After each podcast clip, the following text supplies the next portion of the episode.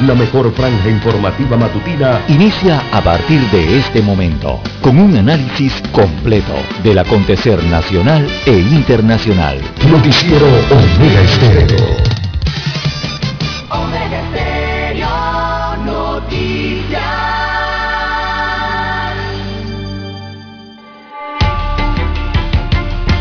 A continuación, los titulares, con los hechos que son noticias hoy.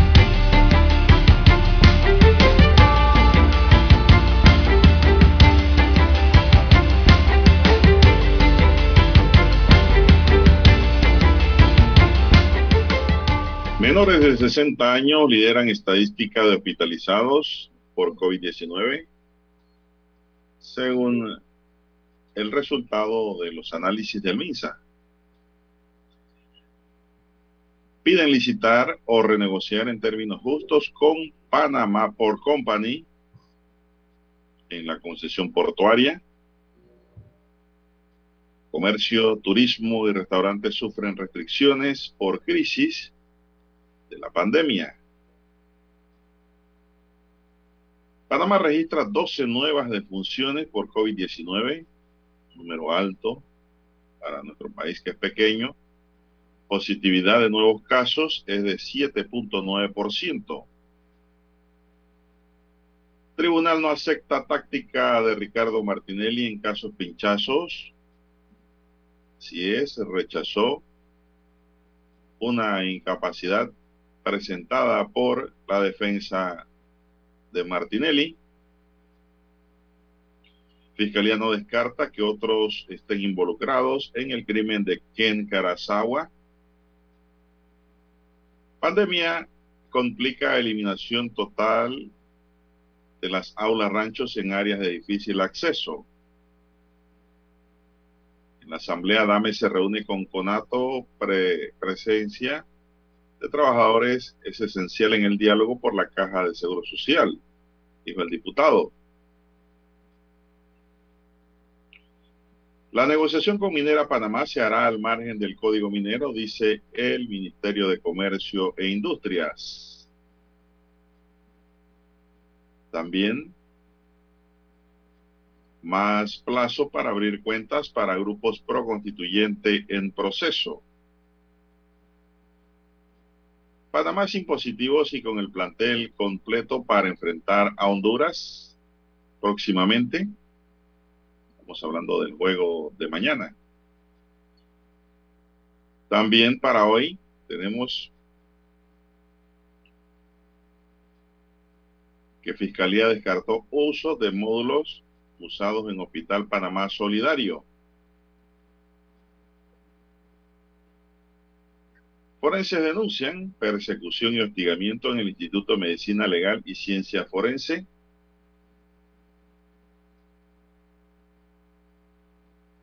Conflicto de intereses. La ley necesaria y el desprestigio de la Asamblea. Cambios en la ACP en un contexto de grandes retos presidente se reúne con Consejo Empresarial de Houston.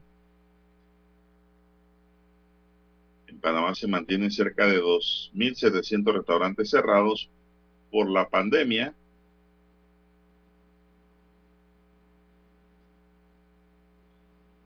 También tenemos, señoras y señores, que 11 muertos en Bélgica y destrozos en Luxemburgo por inundaciones.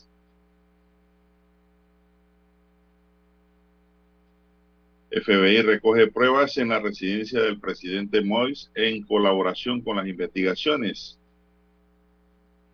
Bien, amigos y amigas, estos son solamente titulares. En breve regresaremos con los detalles de estas y otras noticias. Estos fueron nuestros titulares de hoy. En breve regresamos. 7.30 AM Infoanálisis, con entrevistas y análisis con los personajes que son noticia. La mejor franja informativa matutina está en los 107.3 FM de Omega Estéreo, cadena nacional. Omega Stereo tiene una nueva app. Descárgala en Play Store y App Store totalmente gratis. Escucha Omega Stereo las 24 horas donde estés con nuestra nueva app.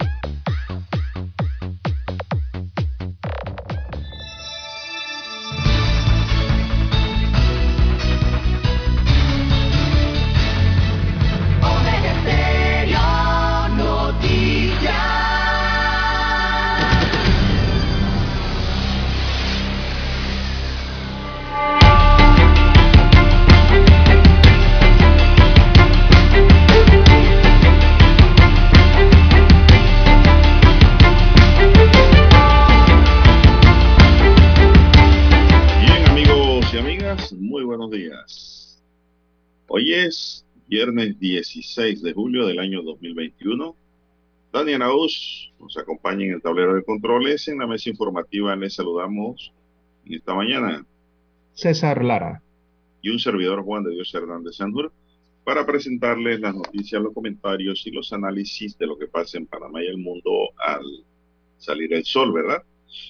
La noticia comentada, la noticia procesada desde diversos ángulos de manera objetiva. Así estamos iniciando esta mañana, ante todo dándole gracias al Creador por esta nueva oportunidad que nos regala en este día de poder compartir una nueva mañana y llegar así a sus hogares, acompañarles en sus automóviles, en sus lugares de trabajo y donde quiera que usted se encuentre hasta ahora en Panamá y el resto del mundo. Pedimos para todos salud, divinos tesoro. No tiene precio la salud. Si es, hay que cuidarla. Y si no se tiene, hay que recuperarla y mantenerla. Así es, también pedimos seguridad y protección ante los peligros que nos rodean de toda naturaleza, creados por el hombre y los fortuitos.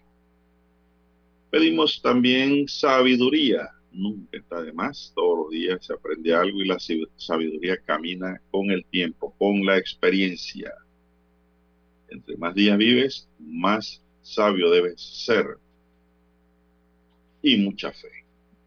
La fe es el elemento esencial, es la chispa de la esperanza, es la luz del mañana y es la corazonada en el hombre de que las cosas son positivas y que van a ocurrir como Dios manda. Pidiéndole a Dios, pero también ayudándole. Dios no puede hacer todo solo. Usted tiene que iniciar. Para que el carro entre en marcha, usted tiene que meter la llave y arrancarlo. Si no, no camina. Así mismo es la fe. Arranque su vida. Póngale la llave y Dios le ayudará a rodar en la vida por los buenos caminos. Así es mi línea directa de comunicación para todos. Es el doble seis catorce catorce cuarenta y cinco. Es mi línea directa de WhatsApp. Doble seis catorce catorce cuarenta y cinco a su entera disposición. Ahí me pueden escribir con toda confianza. Me envían sus notas valiosas. Gracias de antemano.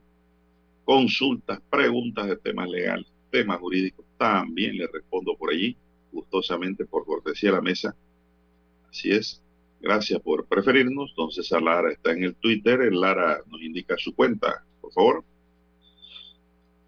Bien, estamos en las redes sociales, en arroba César Lara R, arroba César Lara R, es mi cuenta en la red social Twitter, también la misma para Instagram.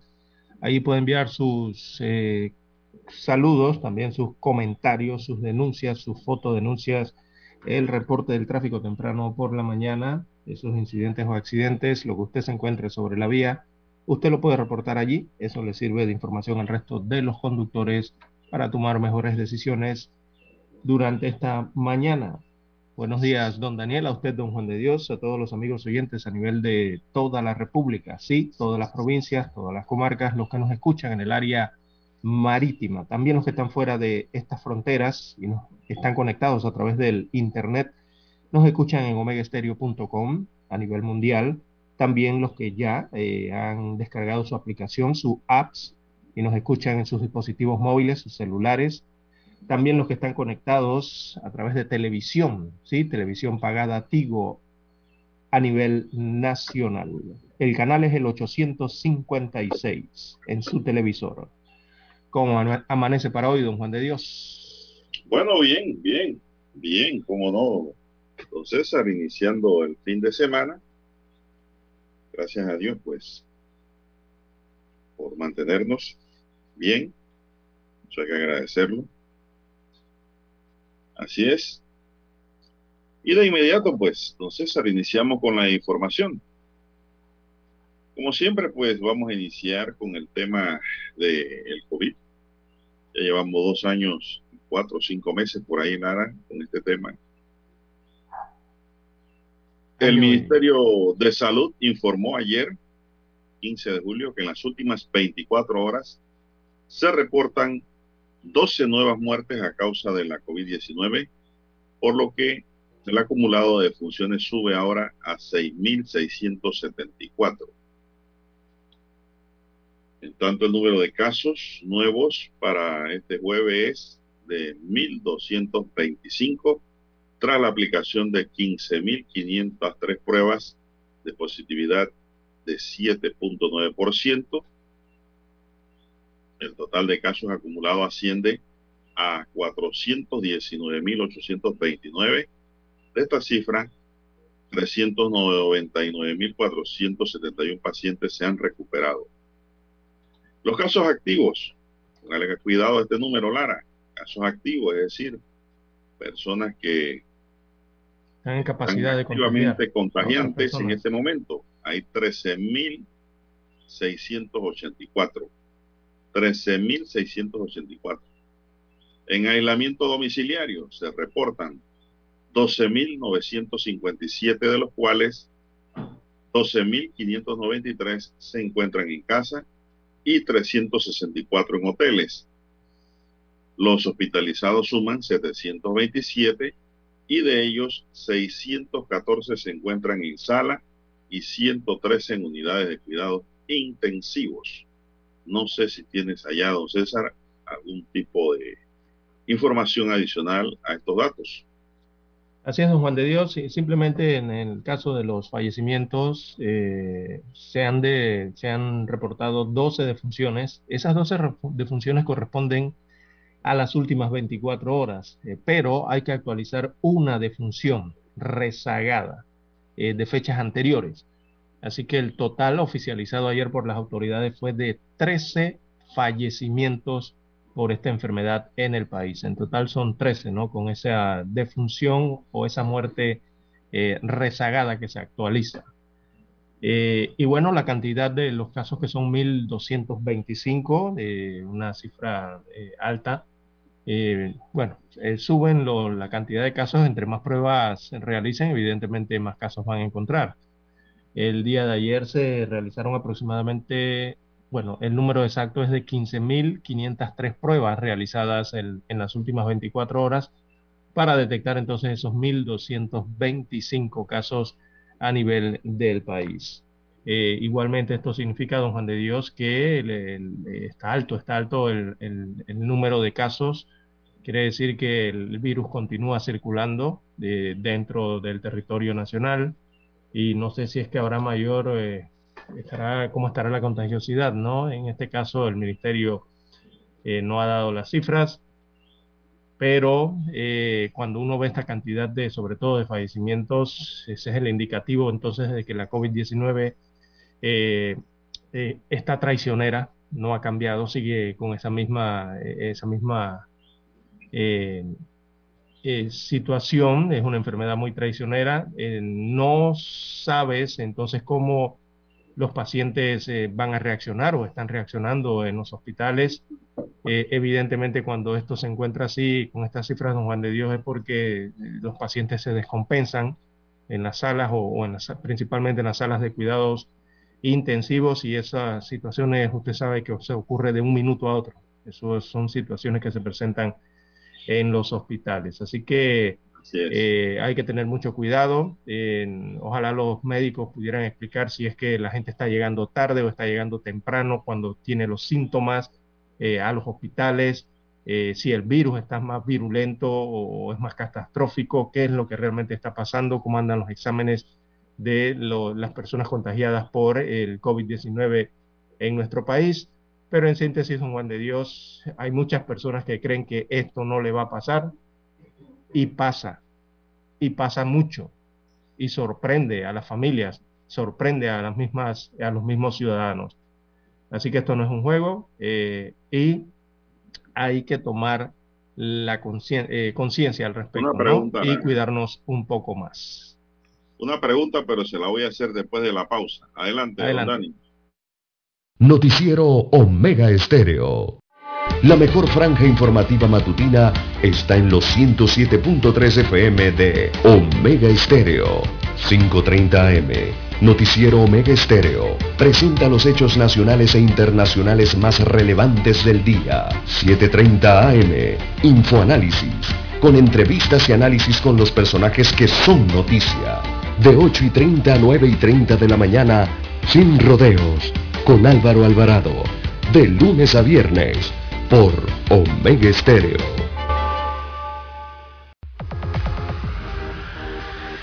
Omega Stereo tiene una nueva app. Descárgala en Play Store y App Store totalmente gratis. Escucha Omega Stereo las 24 horas donde estés con nuestra aplicación totalmente nueva. En centrales telefónicas del teléfono es tu mejor opción. Te asesoramos y ofrecemos buena atención.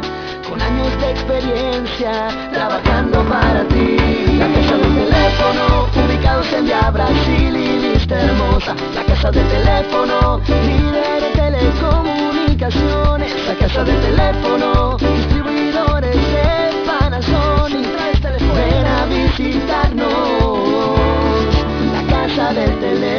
229-0465 lsdtcorp.com Distribuidor autorizado Panasonic. Para anunciarse en Omega Estéreo Marque el 269-2237 Con mucho gusto le brindaremos una atención profesional y personalizada. Su publicidad en Omega Estéreo. La escucharán de costa a costa y frontera a frontera. Contáctenos 269-2237. Gracias.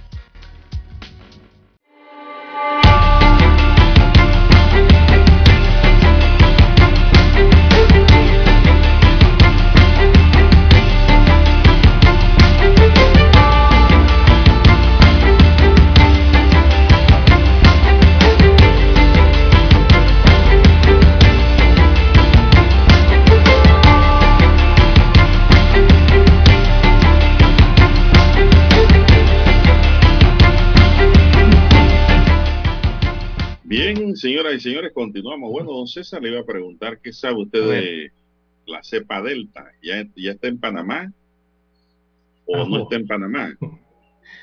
Es una pregunta obligatoria cada 24 horas a las autoridades de salud, don Juan de Dios. Hasta el momento eh, que conozcamos, eh, no hay variante Delta, o sea, no hay transmisión comunitaria de esta variante dentro del país. O sea, no hay un caso todavía confirmado dentro del país. Lo que sí se ha detectado son casos de viajeros con esta variante que han sido eh, identificados en las fronteras, o sea, específicamente Aeropuerto Internacional de Tocumen. Eh, de un caso de un, perdón, viajero de los Estados Unidos eh, que se le detectó la delta aquí con los exámenes que se le hacen en el centro que tienen en el, en el, aeropuerto. También otro viajero se le detectó la delta en el aeropuerto, un viajero que venía de Sudamérica y otro adicional de Europa. hasta el momento esos tres casos es los que, eh, que tenemos conocimiento de este tipo de variante eh, eh, cerca a Panamá. O sea, la variante todavía no se ha encontrado dentro del territorio, o sea, dentro de la comunidad, dentro de la población. Eso es lo que nos han dicho. Exactamente, porque todavía no hay un examen, ¿verdad?, de, que compruebe eso. Pero eh, todos, pensamos que ya esa variante debe estar en el país. O porque tienen la información retenida. No quieren causar ningún tipo de preocupación, pero eso es normal que entre la Delta Lara si esté en un país de tránsito. Exactamente. Esas cepas están circulando en todo el mundo. Yo sé que están todas dentro de la gama de peligro para todos nosotros, incluyendo la Delta. Así es. Y usted sabe por qué yo digo esto, Lara porque de un principio aquí decían que no había COVID, mandaron a la gente a carnavalear. Exacto. Y la gente tenía ya COVID en Panamá, que eso no había llegado. Lo tuvieron que aceptar cuando murió el profesor del Beckman. Pero eso ya estaba circulando. Lo mismo pasa con la Delta. Lo mismo va a pasar con la Delta. Hasta que las autoridades no lo digan oficialmente, bueno, eh, no están circulando, pues, pero todos tenemos la gran sospecha que eso está aquí ya. Sí, y la gente lo sospecha por el aumento de los, de los casos, evidentemente. Y la velocidad de contagio que hay. Exactamente. Eh, porque ya los científicos y los médicos a nivel internacional eh, han comprobado que esa variante Delta, identificada en India por primera vez, eh, es una variante que está asociada a más del 60, casi 70% más de, 100 de las posibilidades de que Panamá no. Más de 100 países, Lara, ya la tienen. Y va a decirme que Panamá, que es el puente del mundo, no la va a tener. Eso tiene que estar por ahí, pero bueno, no la han detectado según el MINSA. Sí, hasta ahora Nosotros tenemos que seguirnos cuidando, Lara. Exactamente. Eso es todo lo que tenemos que hacer contra Delta, Gamma y Beta y cualquier otro tipo de, hay que redoblar, hay que redoblar la disciplina, la disciplina, ciudadana, eh, redoblar esa disciplina sanitaria ciudadana con las medidas de bioseguridad. Eh, y eh, eso lo tiene que hacer cada uno de nosotros, de los ciudadanos. no dejar que dos lo hagan y uno no, o así, ¿no? tienen que ser todos al mismo tiempo, ¿no? Cumplir con esas medidas de salud pública que ya conocemos y que han sido efectivas, ¿no? De, cierta, de cierto modo, frente a las variantes que nos amenazan. Así es. Bueno, y dicen por ahí que las medidas de seguridad que ya todos sabemos.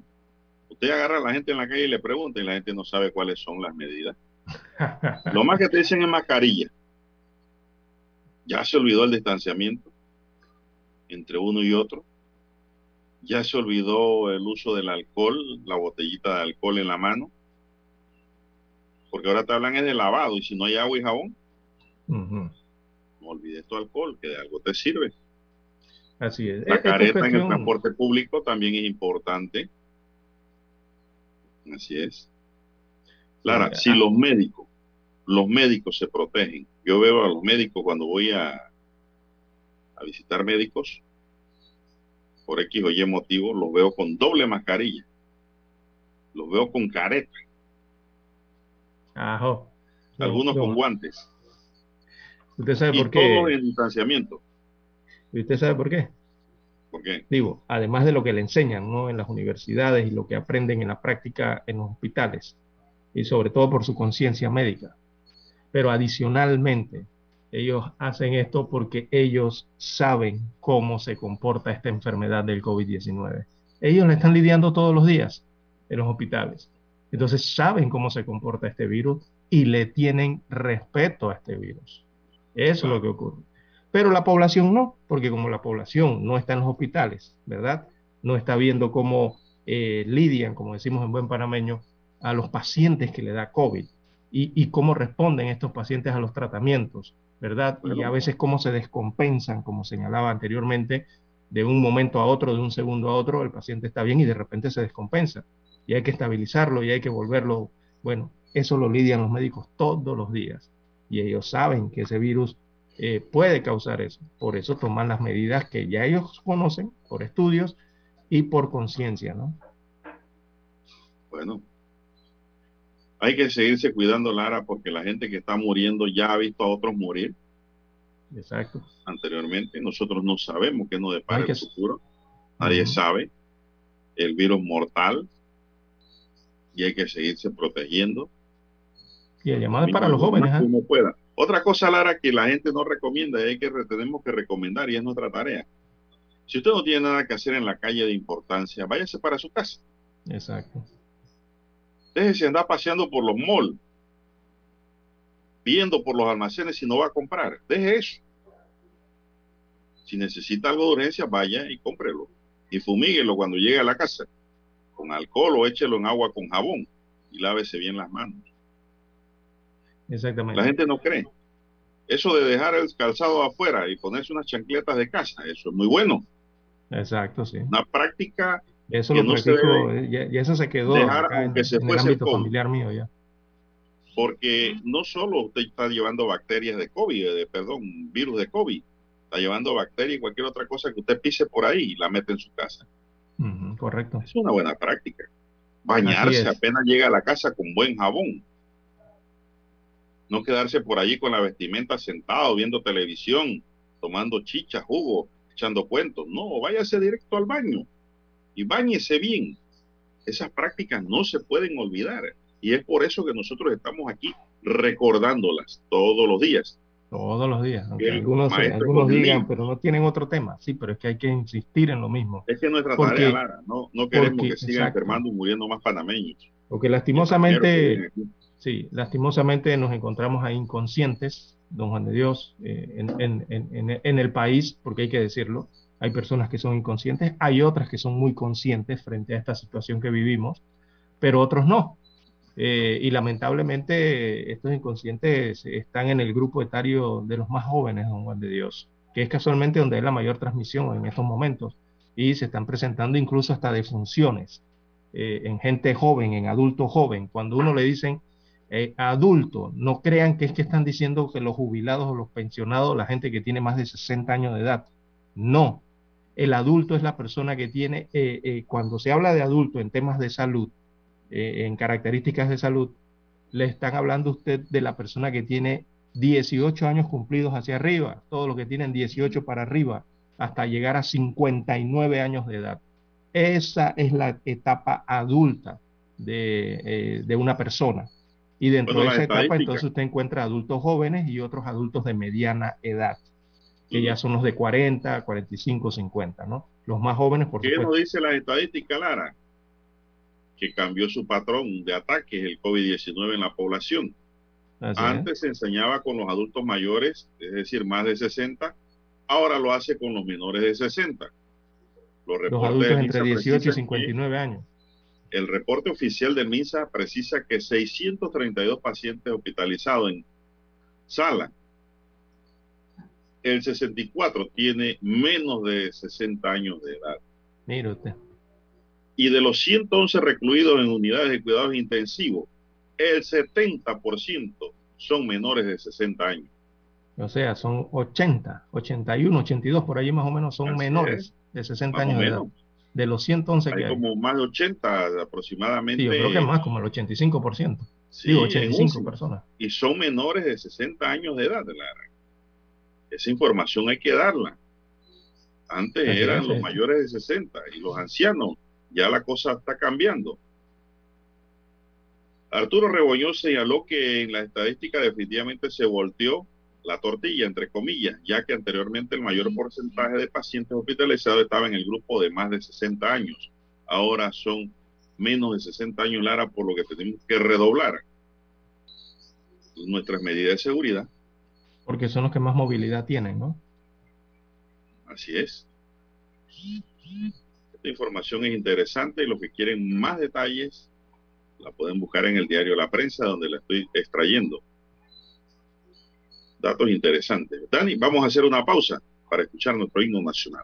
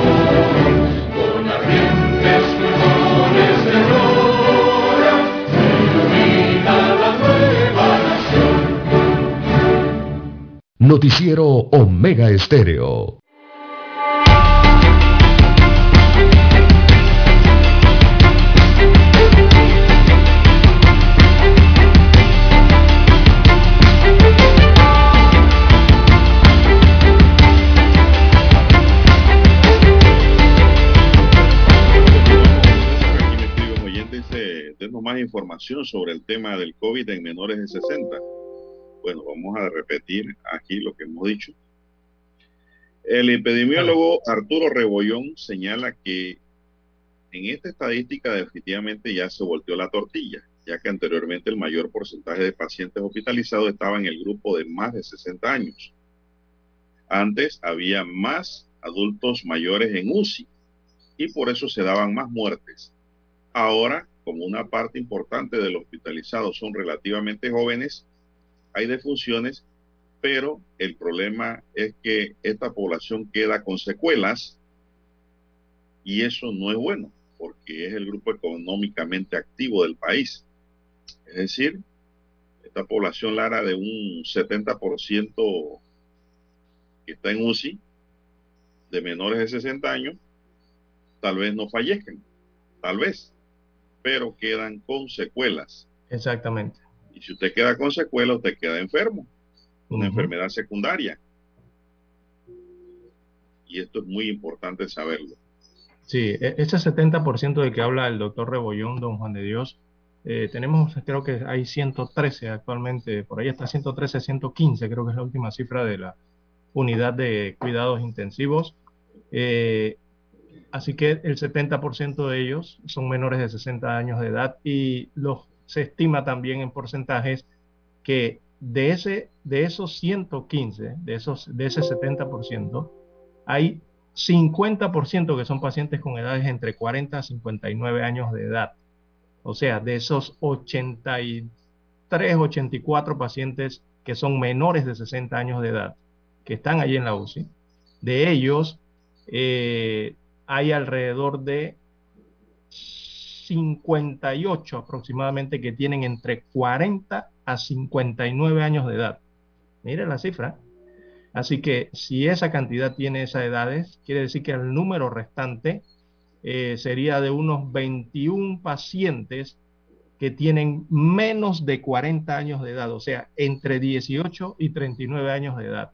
Así que eso ya le va dando una idea a usted de, de la gravedad del el momentum que tenemos de la pandemia cuando usted analiza las cifras de la unidad de cuidados intensivos. Imagínense ustedes, 115, 84 son menores de 60 años de edad, o sea, entre 18 y 59 años. Y de esos eh, tenemos alrededor de 58 que tienen entre 40 y 50 años de edad y unos 21 pacientes que tienen entre 18 y 39 años de edad que están en la unidad de cuidados intensivos. O sea, están con COVID delicado, COVID grave, allí recluidos. Eso es para que bueno, vea que el médico, el médico considera que no puede culpar a los jóvenes por los nuevos contagios o hacinamiento en los hospitales, ya que ellos también son víctimas. Ellos también son víctimas al no suministrarles vacunas a tiempo. Correcto. Uno de los aspectos que destaca el epidemiólogo es que a medida que aumenta la cantidad de pacientes en cuidados intensivos, más costos debe asignar el Estado para su atención. Por ejemplo, precisó que un paciente de UCI cuesta al día entre 5 mil y 7 mil dólares, Lara. Exacto. Por lo que su estadía promedio cuesta unos 50 mil dólares. Imagínense. ¿Cuánto cuesta eso en un hospital privado? Uf. Y utilizó una palabra clave. En un hospital privado si vas a UCI. Sí. Y utilizó una palabra clave. El doctor Rebollón utiliza una palabra clave. Estadía. Esa palabra es importantísima eh, cuando se trata de los servicios de salud, sobre todo en una UCI. ¿Por qué? Porque si el paciente es más joven, pero está grave en la UCI, ¿qué ocurre con esos pacientes? Eh, normalmente tienen una estadía más extensa en días dentro de la UCI. Ya usted dijo cuánto cuesta un día de UCI. Imagínese si el paciente se queda en vez de tener una, eh, una, estadía promedio para su recuperación, que regularmente debe ser eh, eh, una semana o dos semanas cuando mucho, imagínense si ese paciente se queda tres semanas allí, se queda un mes, se quedan hasta dos meses con la misma enfermedad allí en la cama de la UCI, ¿verdad? Luchando por su vida, por supuesto. mire el costo que eso implica, don Juan de Dios. Así que por eso también hay que tener conciencia y cuidarnos más para no llegar a esos estadios.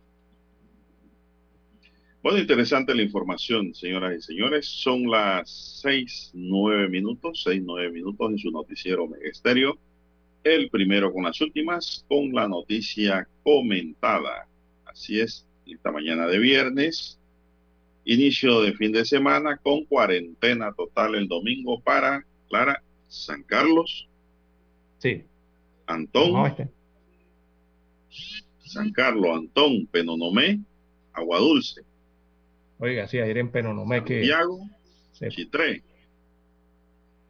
Y otros distritos que se me escapan ahora de la mente, Lara. Así es, el fin de semana, domingo, encerrados.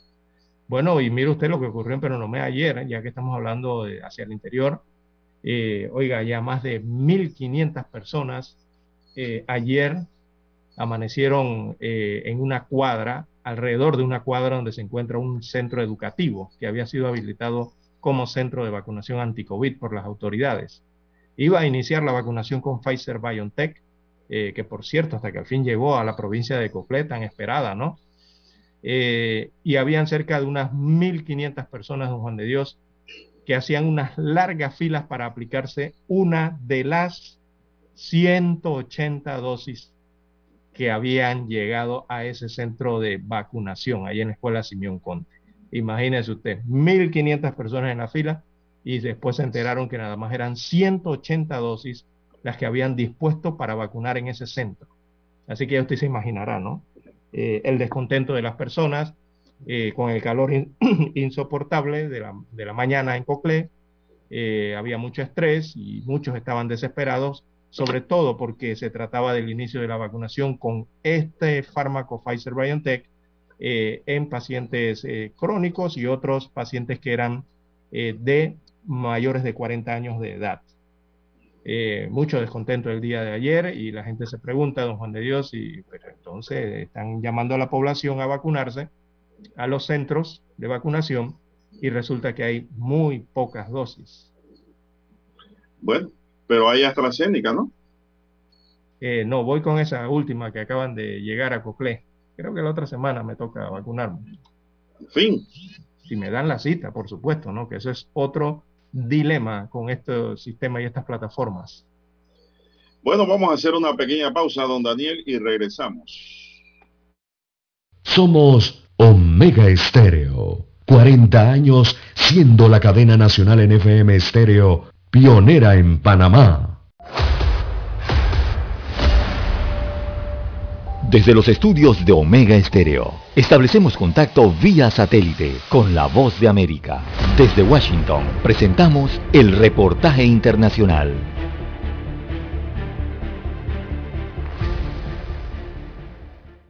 Los Juegos Olímpicos de Verano en Tokio, modificados una y otra vez por el avance de la pandemia del COVID-19, tomó otro giro cuando la gobernadora de Tokio, Yuriko Koike, informó sobre la cantidad de hospitales disponibles y una aceleración en la vacunación entre ancianos, lo que significaría que la ciudad estaría lista para iniciar unos Juegos Olímpicos seguros y protegidos el 23 de julio. Koike dijo que mucha gente será vacunada en los próximos días y durante los Juegos Olímpicos, y que el mayor resultado sería una caída en los casos graves entre ancianos y la proporción de muertes, añadiendo que estos resultados, más un sistema médico preparado, son suficientes para seguir adelante con los Juegos Olímpicos y que sean seguros. La capital japonesa entró en su cuarto estado de emergencia esta semana en medio de un repunte en los casos de COVID-19, que a su vez llevó a organizadores de los Juegos Olímpicos a prohibir la entrada de espectadores a casi todas las Sobre el tema, el presidente del Comité Olímpico Internacional, Thomas Bach, lamentó la ausencia de espectadores y anticipó cómo cambia el significado de los Juegos. Todos lamentamos esta decisión de no tener espectadores, por ellos mismos, pero más aún por los deportistas, que no podrán disfrutar de la vida que tiene el ambiente olímpico. Pero para los atletas creo que el sentimiento será muy diferente, porque sabrán que miles de millones de personas de todo el mundo están con ellos en sus corazones, que los están apoyando, que están sintiendo con ellos. Se han tomado otras medidas respecto a los espectadores como la implementada hace meses de prohibir la asistencia de espectadores extranjeros. Ahora funcionarios oficiales están pidiendo a los residentes de Japón que vean los juegos por televisión para mantener el movimiento de personas al mínimo. Es muy triste que los juegos se celebren sin espectadores, dijo Koike. Es una gran lástima que tengamos que celebrar los Juegos Olímpicos sin ellos. Koike, de 68 años, acaba de regresar al trabajo tras un breve descanso debido a síntomas de fatiga que obligaron su internación en un hospital la gobernadora fue reelegida el año pasado y es a menudo señalada como una posible primera ministra, ya que se ha ganado el apoyo público por su enfoque directo a la pandemia en contraste con un lento lanzamiento de la vacunación a nivel nacional. John F. Burnett, Voz de América, Washington. Escucharon vía satélite desde Washington el reportaje internacional.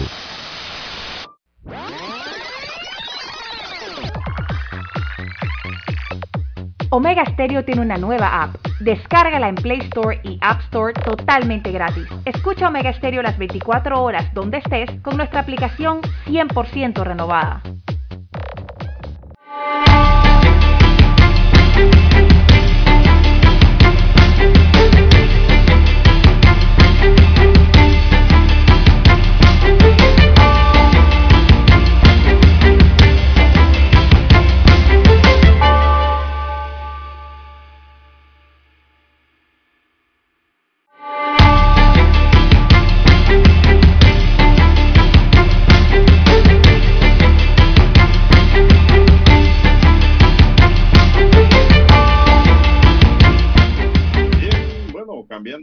Amigos y amigas, en este viernes, un tribunal de garantías ordenó la imputación y detención provisional de Edwin Rodríguez, alias Pulo, como presunto autor de los delitos de homicidio y robo agravado en perjuicio de Ken Carazawa, hecho ocurrido el pasado domingo en Milla 8, Omar Torrijos, distrito de San Miguelito.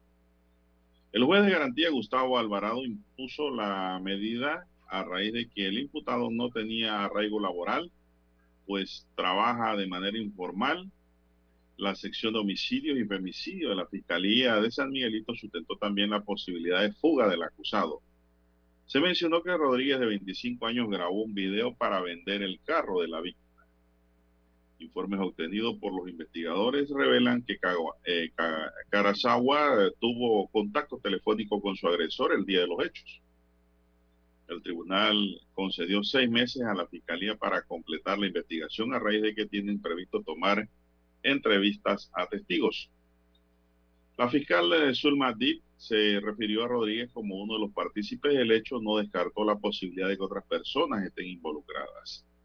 Antes de comenzar la audiencia, Rolando Palma, el abogado de la firma Morgan y Morgan que representa a la familia de la víctima, solicitó al tribunal que el que el acto fuera bajo reserva, ni la Fiscalía ni la Defensa Pública del acusado tuvieron objeción.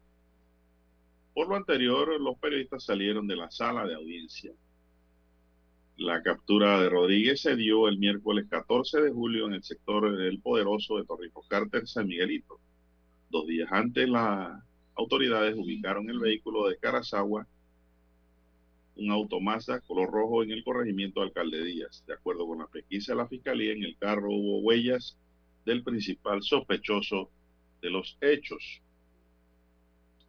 El informe de necropsia elaborado por el Instituto de Medicina Legal certificó que la víctima falleció por impacto de balas en el tórax. Carazagua, de 36 años, estudió diseño en Nueva York, Estados Unidos. Lara. ¿Qué más tenemos sobre ese tema? ¿Tiene algo adicional?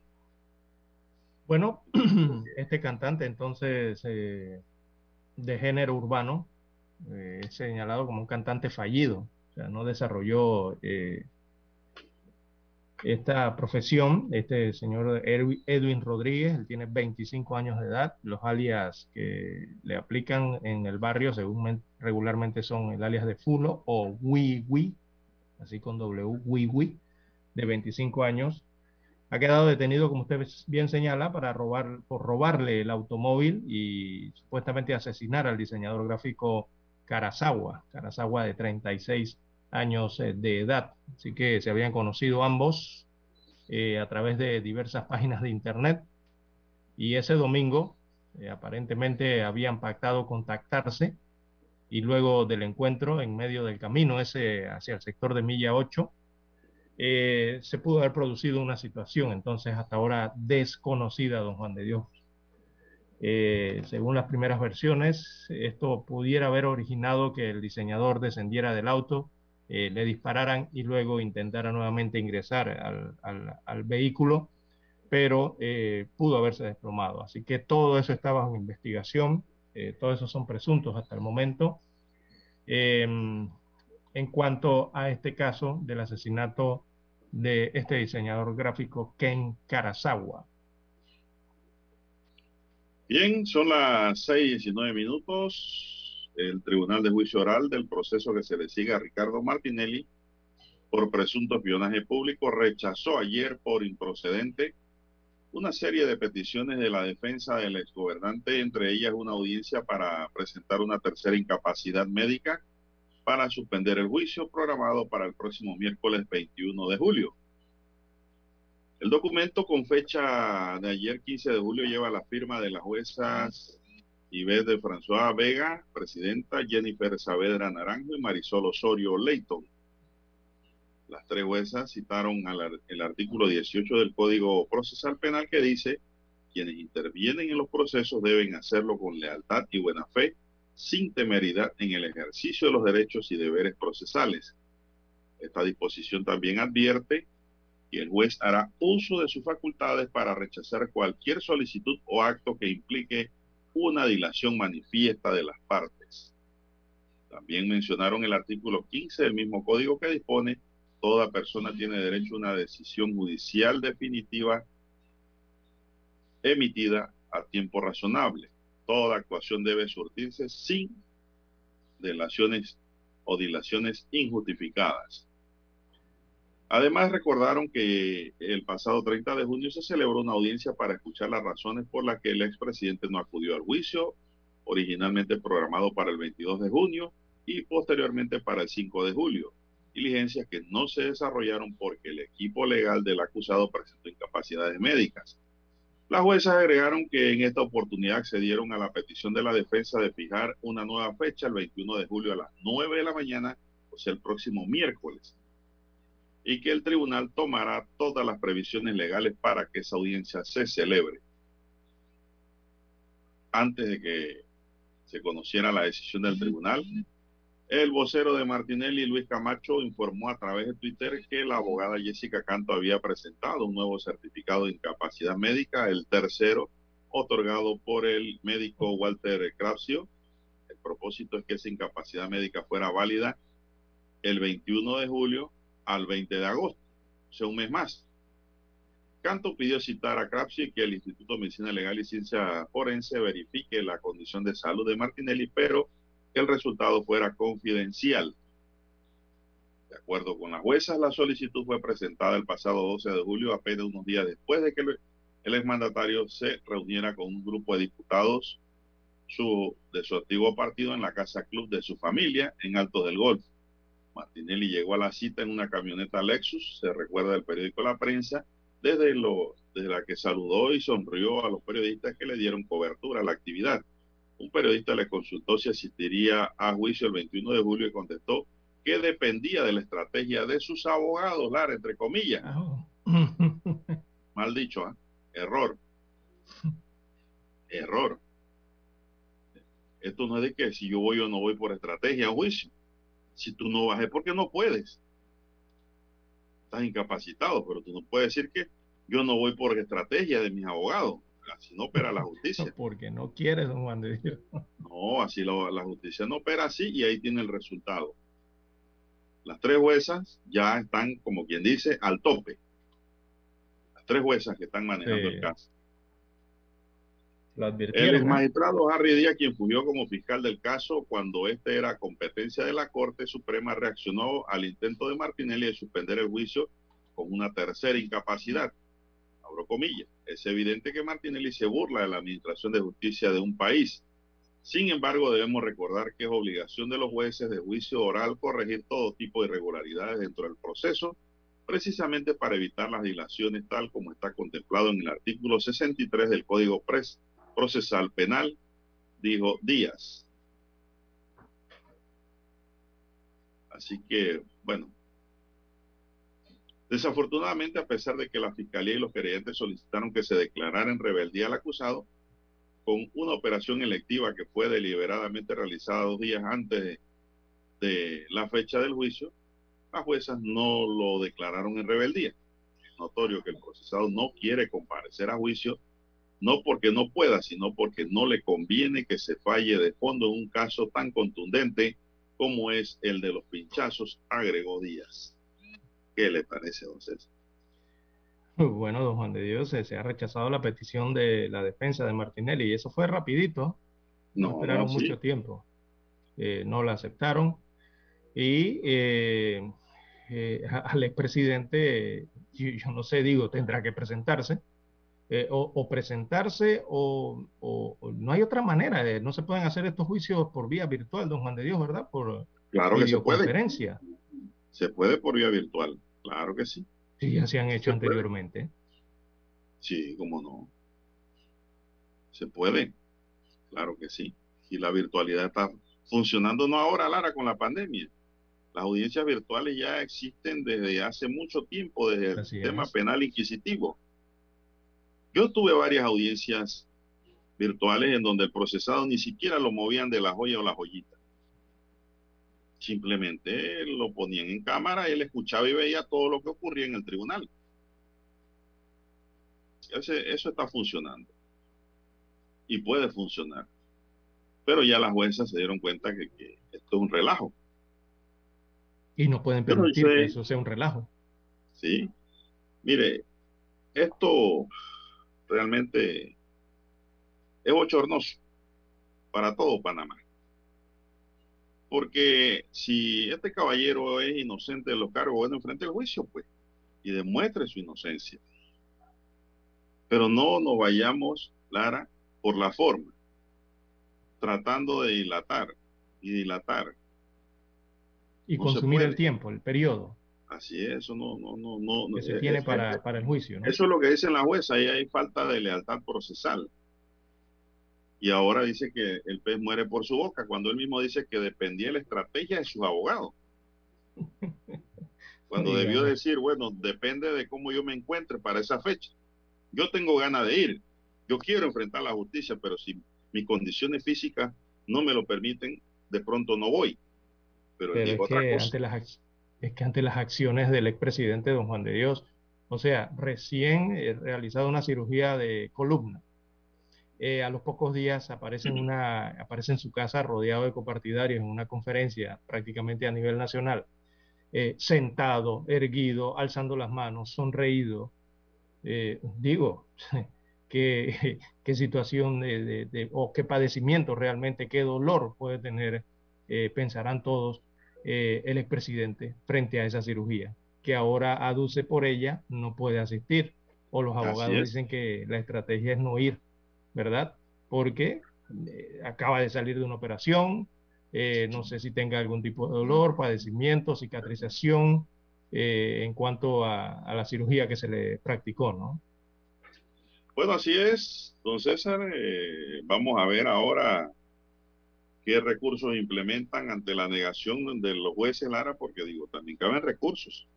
No le extrañe que venga por ahí una apelación, venga por ahí un amparo ahora hacia arriba. Que es lo que más lo más seguro que vengan, como reacción a la negativa de los jueces de no aceptar ese tipo de dilación. Bien, son las 6:28 minutos, don Dani, 6:28 minutos en su noticiero Megesterio, el primero con las últimas. Vamos a hacer una pausa porque tenemos que escuchar el periódico. Adelante, don Dani. Noticiero Omega Estéreo. 7.30 AM.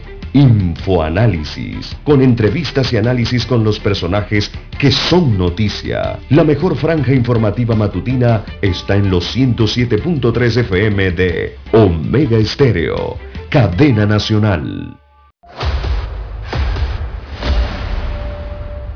Desde los estudios de Omega Estéreo, establecemos contacto vía satélite con la voz de América. Desde Washington, presentamos el reportaje internacional.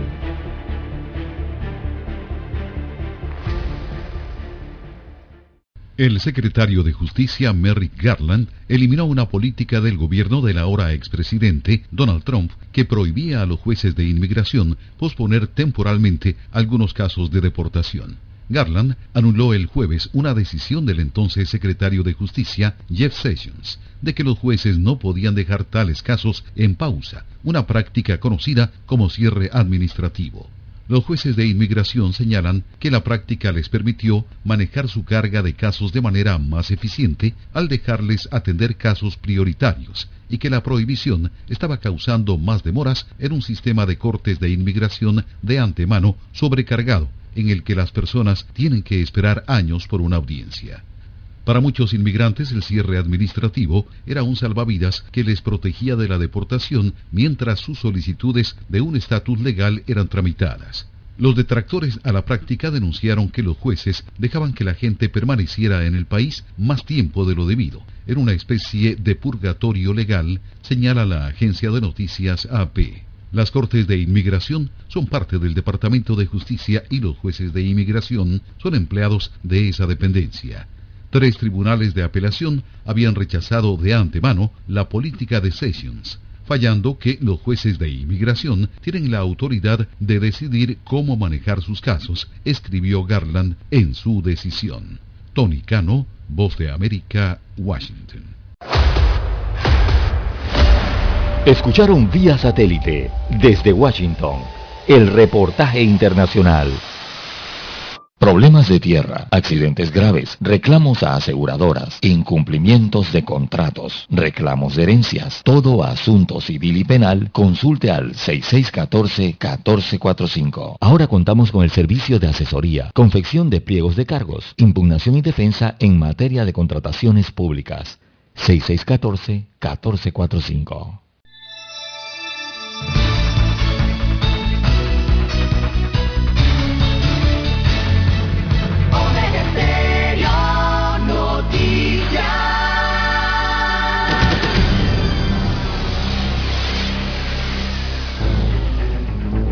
Las noticias impresas en tinta sobre papel. Con ustedes. Escuchando el periódico. Los titulares de las primeras planas de los diarios estándares de circulación en Panamá.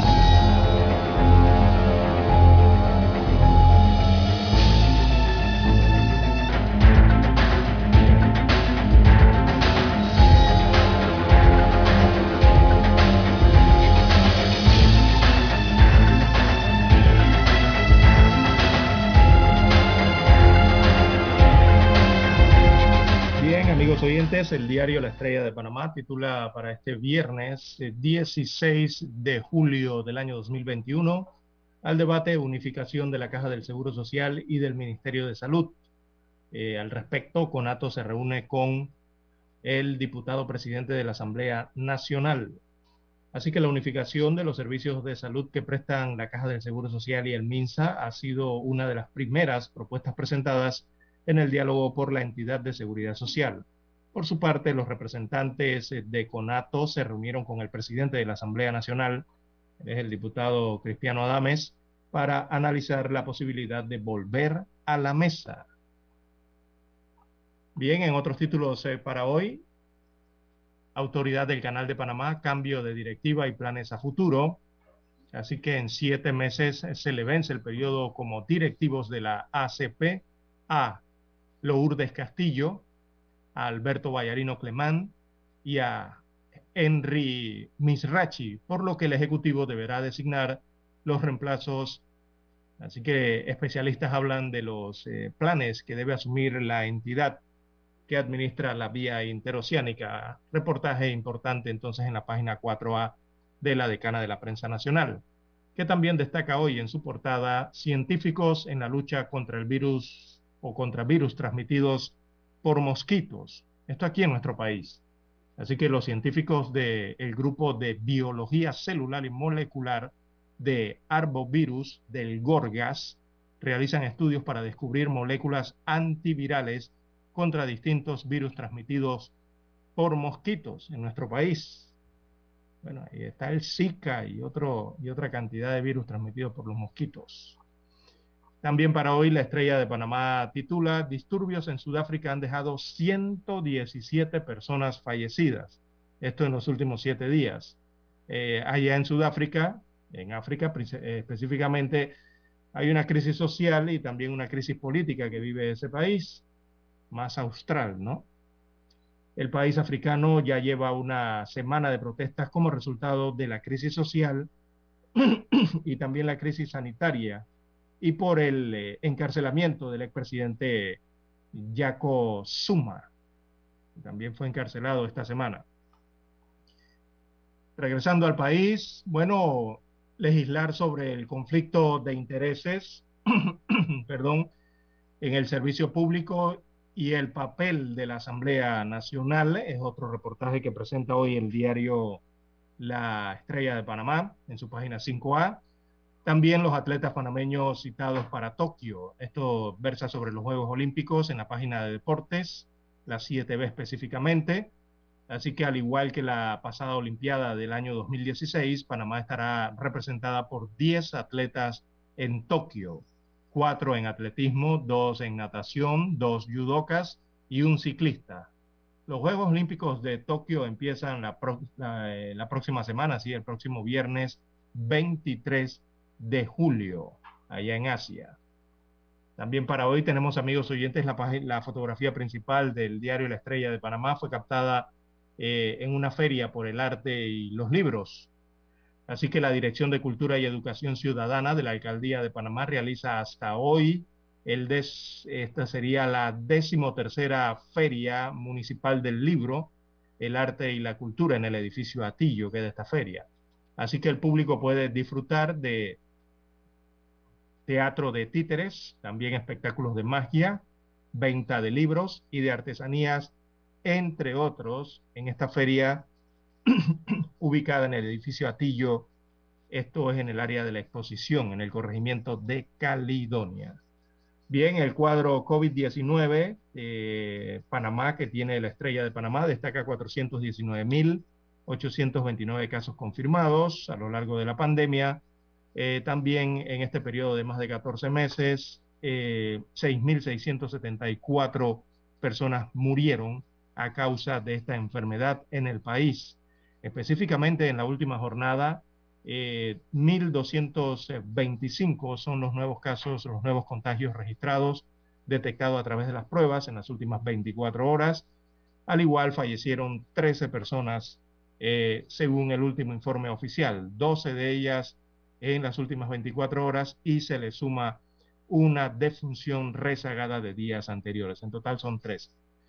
En cuanto a los recuperados, 399.471 personas eh, se han curado, se han restablecido eh, de el COVID-19 en nuestro país.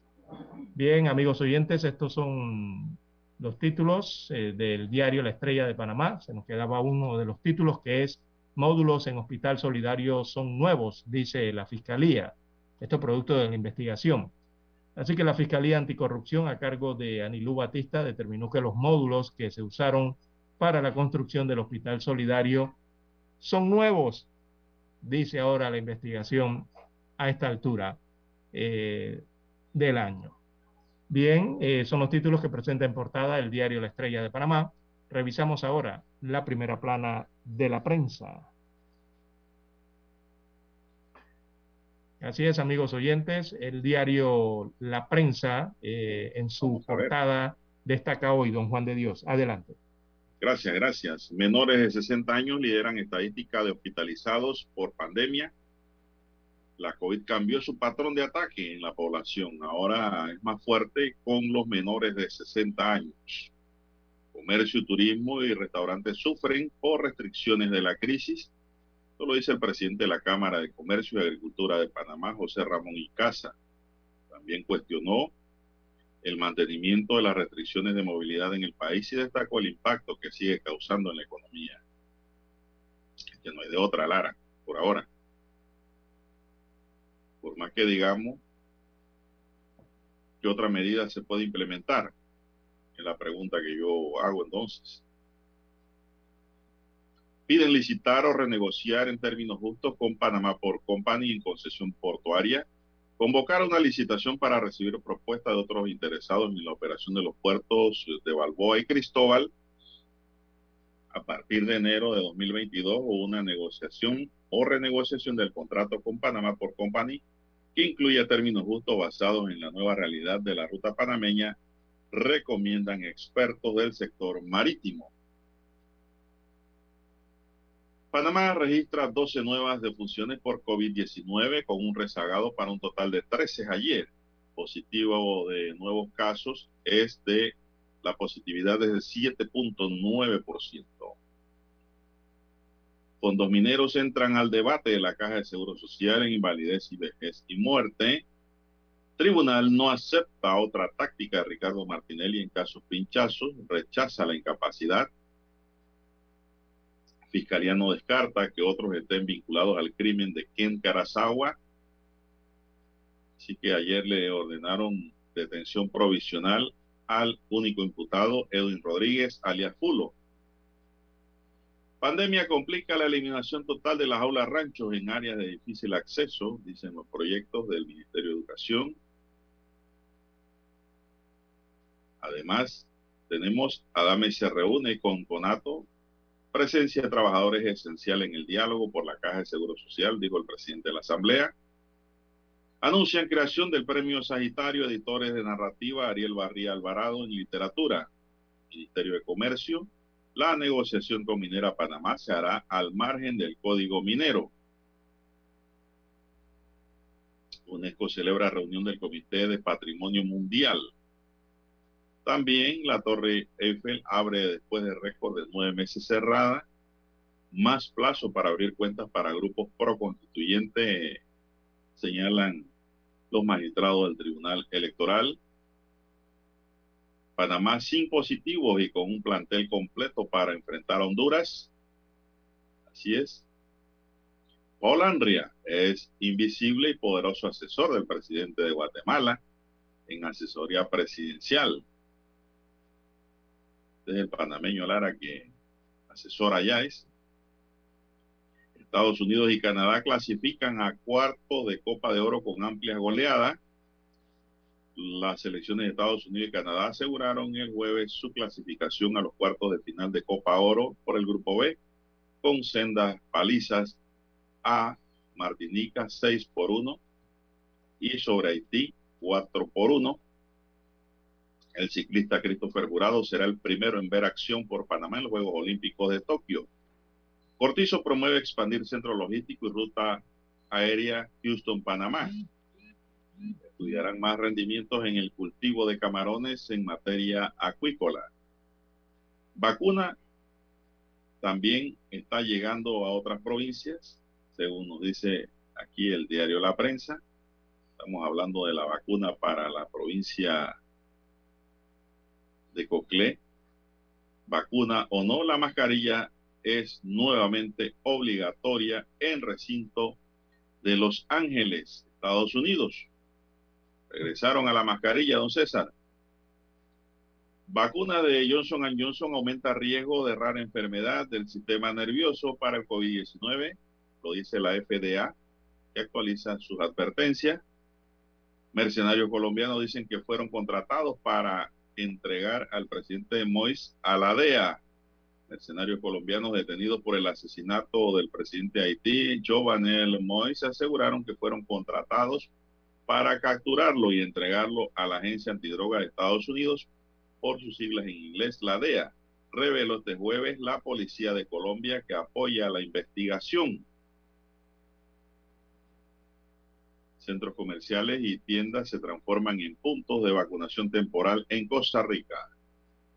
Y también al menos 117 muertos se registran saqueos en el cuarto día de violencia en Sudáfrica. Señoras y señores, estos son los titulares que hoy nos brinda el diario La Prensa y así concluimos con la lectura de los titulares correspondientes a la fecha. Hasta aquí, escuchando el periódico. Las noticias de primera plana, impresas en tinta sobre papel.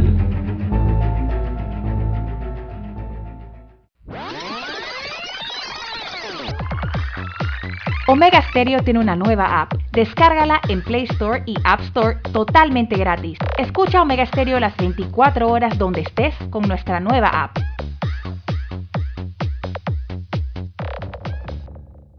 Para anunciarse en Omega Stereo, marque el 269-2237. Con mucho gusto le brindaremos una atención profesional y personalizada. Su publicidad en Omega Stereo la escucharán de costa a costa y frontera a frontera. Contáctenos 269-2237. Gracias. En 1981 apostamos a la calidad del sonido FM estéreo. Omega. En 2021 seguimos a la vanguardia. Esta es la generación Omega. Somos Omega Estéreo 40 años siendo la cadena nacional en FM estéreo, pionera en Panamá.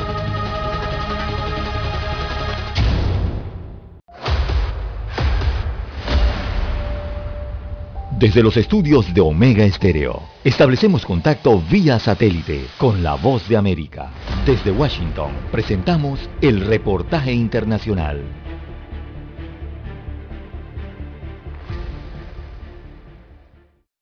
Ante la reciente oleada de ciberataques contra diferentes empresas y agencias, tanto privadas como gubernamentales en los Estados Unidos, el gobierno del presidente Joe Biden presentó un paquete de medidas que van desde recompensas económicas hasta la creación de un sitio web con el objetivo de combatir este tipo de delitos. El Departamento de Estado ofrece una recompensa de hasta 10 millones de dólares por información que lleve a la identificación de cualquier persona involucrada en ciberdelitos que estén respaldados por algún gobierno extranjero y que afecte la infraestructura crítica del país. Otra de las medidas de la Casa Blanca es la conformación de un equipo de trabajo con el que pretende coordinar esfuerzos para detener este tipo de delitos, especialmente el secuestro de datos, que es cuando los piratas cibernéticos codifican información de la empresa y piden un rescate económico a cambio de devolverla. Normalmente este tipo de pagos se hacen en criptomoneda, que resulta de difícil rastreo para las autoridades. Sin embargo, el paquete de medidas propuesto por el gobierno estadounidense se involucra a la red de ejecución de delitos financieros del Departamento del Tesoro, para que tanto bancos como empresas de tecnología se unan al rastreo del lavado de dinero a través de estas monedas virtuales. El gobierno del presidente Joe Biden espera con todas estas medidas, junto con otras que ya están en vigencia, combatir la extorsión de estos delincuentes y además se espera recuperar pagos realizados por empresas que han sufrido este tipo de ataques, como ocurrió con el rescate pagado por la empresa Colonia Pipeline en mayo, cuando el FBI logró recuperar más de 4 millones de dólares. El gobierno estadounidense destacó que las recompensas ofrecidas hacen parte del programa Recompensas por la Justicia del Departamento de Estado y garantizó la total reserva del informante al ofrecer un mecanismo de informe en la red oscura e incluso aseguró que el pago se podrá hacer en criptomoneda. Héctor Contreras, Voz de América, Washington. Escucharon vía satélite desde Washington el reportaje internacional. El 7 de febrero de 1981 ocurrió uno de los hechos más importantes de la radiodifusión en Panamá. Los panameños fuimos testigos del nacimiento de la mejor cadena nacional en FM estéreo, las 24 horas. Omega Estéreo, 40 años de innovación. Es momento de adentrarnos al mar de la información este es el resultado de nuestra navegación por las noticias internacionales más importantes en este momento.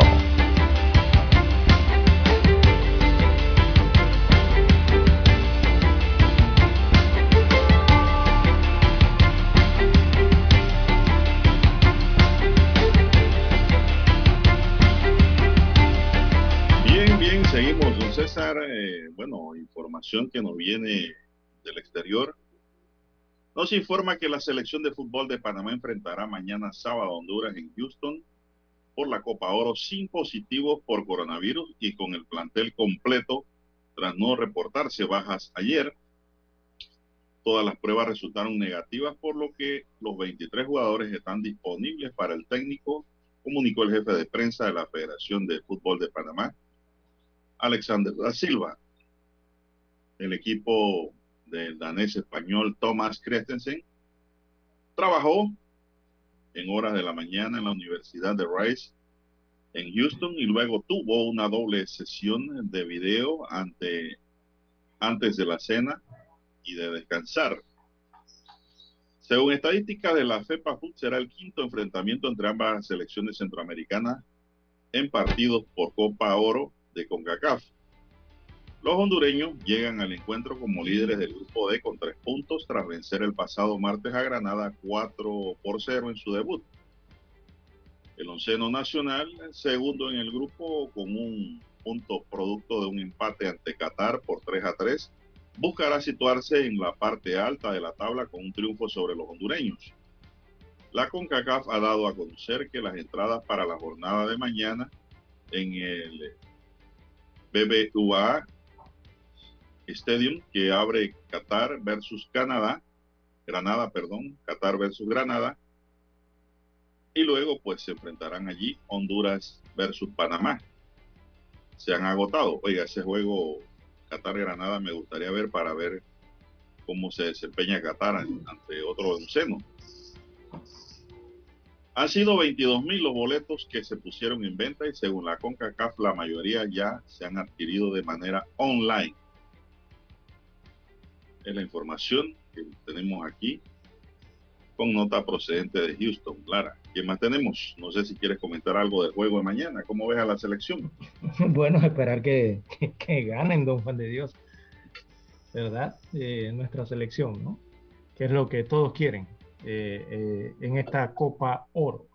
Así es. Viendo, viendo Juan de Dios a nivel internacional, viendo el mapa, eh, la situación sigue complicándose en Sudáfrica, don Juan de Dios. 72 eh, muertos, ya producto entonces de estas protestas, de este estallido de violencia eh, más grave que se ha registrado en ese país desde que ese país regresó a la democracia. Y ya llevan siete días de disturbios, siete días de saqueos masivos en esta nación denominada la nación arcoíris eh, la cual ha sumado, ya llevan más de 1.200 arrestos. Eh, la última cifra que acaba de actualizarse, 75 fallecidos, tres fallecidos más en esta última jornada, entonces, que incluye el escarcelamiento del expresidente Jacob Zuma, que se ha dado en medio de toda esta situación, ¿no? Por cumplimiento de la justicia.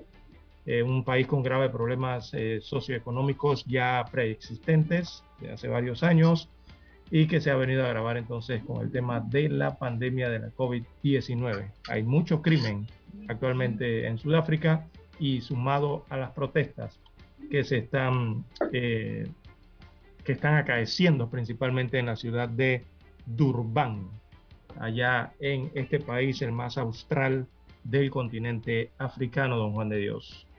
Y a eso, eh, a esos setenta y tantos, 75 fallecidos, se presenta la otra situación en Europa con las graves inundaciones que han acaecido en las últimas horas en varios países europeos, pero que principalmente han afectado entonces a Alemania.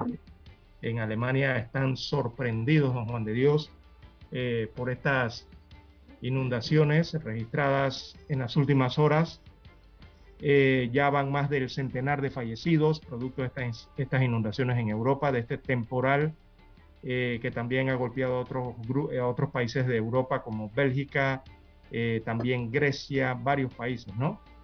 Y específicamente en Alemania señalan las autoridades y los mismos pobladores que nunca habían visto una catástrofe similar en su región, sobre todo en esta región de Renania Platinado, ¿no? En Alemania.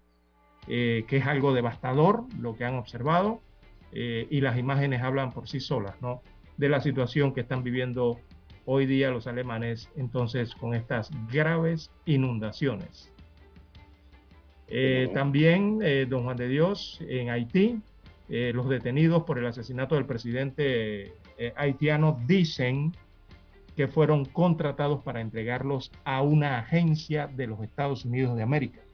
Lo que han dicho, por lo menos los que están detenidos, producto de este, de este magnicidio en el Caribe. la información fue entregada ayer por la policía colombiana, que sugirió que pudo tratarse de un engaño según los colombianos, y que solo unos cuantos de los implicados sabían el propósito real de la operación que se registraba esa madrugada en Haití. Así que los sujetos colombianos... parece que aparte de ese plan del que habla la prensa colombiana, existía otro plan en Haití. Ajá, exactamente. Orquestado por el mismo eh, eh, mismo, los mismos funcionarios. Porque la esposa de Giovanel dijo, de dijo que quien, le disparó al esposo fueron los mismos seguridad de él. Exactamente. Y que los colombianos prácticamente la habían salvado a ella y a sus hijos. Y a los mercenarios. Entonces, usted para poder entregar a una persona a una agencia antidroga, usted tiene que llevarlo vivo. Exactamente, era capturarlo y entregarlo, ¿no? es muerte para qué. Entonces, aquí, esto es tema, Lara, para hacer una película ya. Sí. Señalan las declaraciones dadas en las últimas horas que era para capturarlo y entregarlo a la Agencia Antidrogas de los Estados Unidos.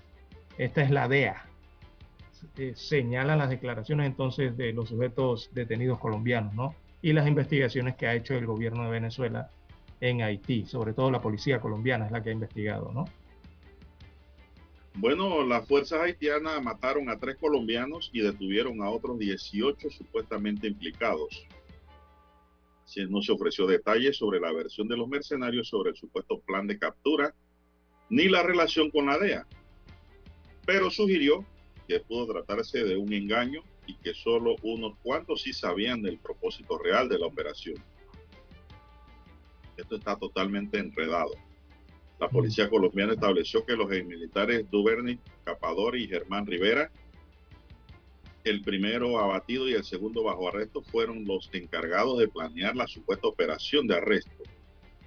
Ellos informaron a los demás colombianos que esa era la actividad que iban a realizar, recalcó el general Vargas de Colombia. Sin embargo, la investigación no ha determinado si en algún momento comunicaron a los otros miembros del comando sobre el complot para asesinar a Moise. El presidente Iván Duque, en entrevista con la emisora La FM, dijo que todo apunta a que entre los ex militares que viajaron a Haití, solo algunos sabían del propósito real de la operación. Hay un grupo importante colombianos que fueron llevados a una supuesta misión de protección, pero dentro del grupo hay uno más reducido que eran los que aparentemente tenían el conocimiento detallado de lo que sería la verdadera operación criminal, sostuvo. Esto está complicado. Completo rompecabezas, don Juan de Dios. Eh, e, esa situación que ocurrió en Haití, porque ahora todos nos preguntamos si el, hecho era que una agencia norteamericana requería al, eh, eh, al presidente asesinado, porque la misma agencia no fue a buscarlo y tuvo que utilizar tuvo que utilizar a ex militares de otra nación para llevar a cabo una operación en la que yo creo que ellos están como nación norteamericana, si esto es así, mejor capacitados, ¿no? Bueno, es relativo, Lara.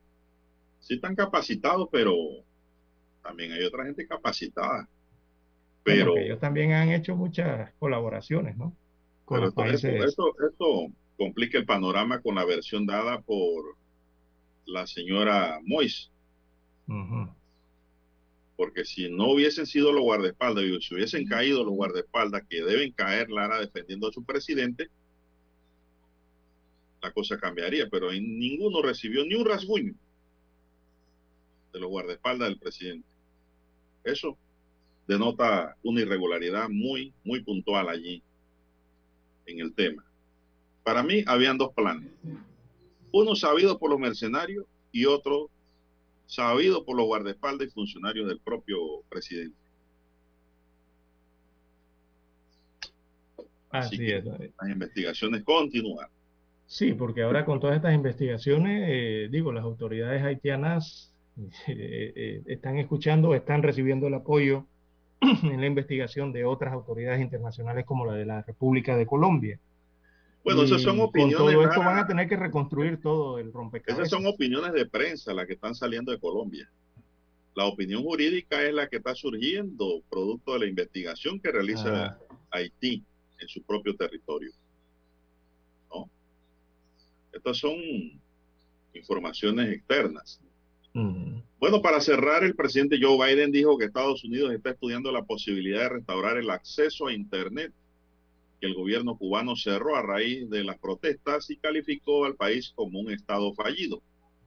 Biden dijo en su que su administración está considerando si tenemos la capacidad tecnológica para restablecer el acceso a Internet en la isla. Sin embargo, dijo que la capacidad de Estados Unidos para ayudar a los ciudadanos cubanos, ya sea económicamente o con vacunas contra el coronavirus, es limitada por temor a que el gobierno del país interfiera con esa ayuda hay una serie de cosas que consideramos hacer para ayudar al pueblo de Cuba, pero requeriría una circunstancia diferente o una ganancia de que el gobierno no se aprovechará de ellos, dijo en conferencia de prensa con el canciller, la canciller alemana Angela Merkel el jueves en la Casa Blanca. Bien, eso ocurre, Lara. Ahora hablaremos pues de otros temas. Así cerramos este bloque. Adelante. Esta es la hora. 7 AM. 7 horas. Omega Estéreo, 40 años con usted en todo momento.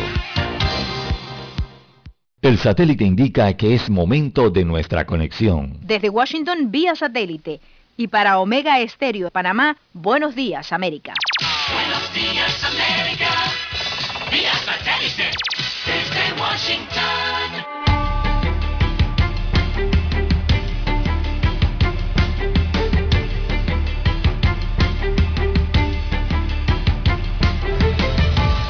Washington les informa Henry Llanos. Cuatro días después de que estallaran protestas masivas en Cuba, el presidente de Estados Unidos, Joe Biden, criticó de forma directa la manera que La Habana ha manejado el cómo controlar las manifestaciones de descontento. Cuba es lamentablemente un estado fallido que reprime a sus ciudadanos, dijo el presidente Biden en rueda de prensa con motivo de conversaciones con la canciller alemana Angela Merkel. Hasta la fecha, organizaciones internacionales han cifrado el número de detenidos en 150 mientras el gobierno del presidente Miguel Díaz Canel ha informado sobre una persona fallecida en los enfrentamientos con la policía. Y la Organización Panamericana de la Salud destaca la importancia que durante la pandemia tiene la desigualdad de la población en el continente para acceder a servicios de salud. Nos informa Alonso Castillo. Después de 17 meses, la pandemia en el continente americano continúa teniendo un fuerte impacto epidemiológico y social, le dijo a La Voz de América el director adjunto para emergencias en salud de la Organización Panamericana de la Salud, Silvana Aldigieri. Preservar, proteger los servicios de salud hasta que los países logren tener una cobertura de vacunación en la mayoría de sus grupos de edad, suficiente para tener un impacto en la transmisión. Alonso Castillo, Voz de América, Miami. En Venezuela, familiares de víctimas que murieron en circunstancias consideradas como crímenes de lesa humanidad piden a la Corte Penal Internacional que inicie una investigación. Desde Caracas nos informa Carolina Alcalde. Familiares de venezolanos que murieron en medio de circunstancias consideradas delitos de lesa humanidad se dirigieron al fiscal de la Corte Penal Internacional, Karim Khan. Uno de los casos más emblemáticos es el del capitán Rafael Acosta, quien murió en 2019 tras presuntamente haber sido torturado. Su viuda, Waleska Pérez, narró los acontecimientos. A él se le violaron todos sus derechos. En Venezuela no se investiga, ni van a condenar a los verdaderos culpables de este hecho, principalmente la cadena de mando, que son los verdaderos responsables. En Venezuela hay mucha complicidad de la Fiscalía. Carolina Alcalde, Voz de América, Caracas. El presidente de Brasil, Jair Bolsonaro, se recuperaba el jueves en un hospital de Sao Paulo después de recibir atención médica por una obstrucción intestinal, pero es improbable que requiera cirugía, según dijo su hijo en la cuenta oficial de Twitter. La presidencia informó en un comunicado que Bolsonaro se encuentra mejor y que sus resultados clínicos y de laboratorio fueron satisfactorios.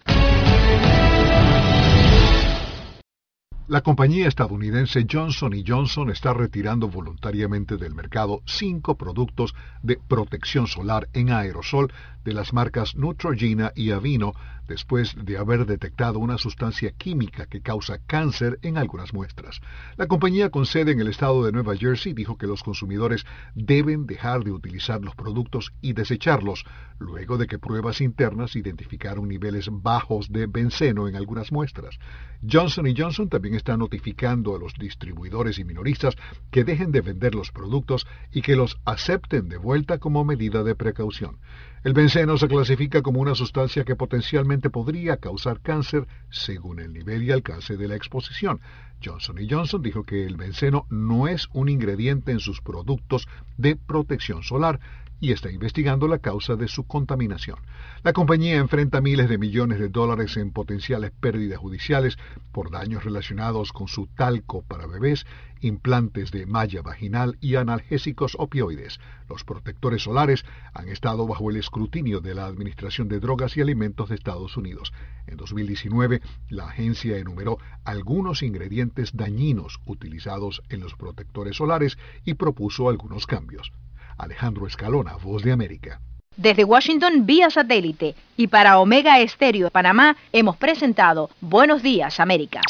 Buenos días América, vía satélite desde Washington. La mejor franja informativa matutina está en los 107.3 FM de Omega Estéreo, 530 AM Noticiero Omega Estéreo presenta los hechos nacionales e internacionales más relevantes del día. 7.30 AM. Infoanálisis. Con entrevistas y análisis con los personajes que son noticia. De 8 y 30 a 9 y 30 de la mañana, sin rodeos, con Álvaro Alvarado. De lunes a viernes, por Omega Estéreo. Problemas de tierra, accidentes graves, reclamos a aseguradoras, incumplimientos de contratos, reclamos de herencias, todo asunto civil y penal, consulte al 6614-1445. Ahora contamos con el servicio de asesoría, confección de pliegos de cargos, impugnación y defensa en materia de contrataciones públicas. 6614-1445.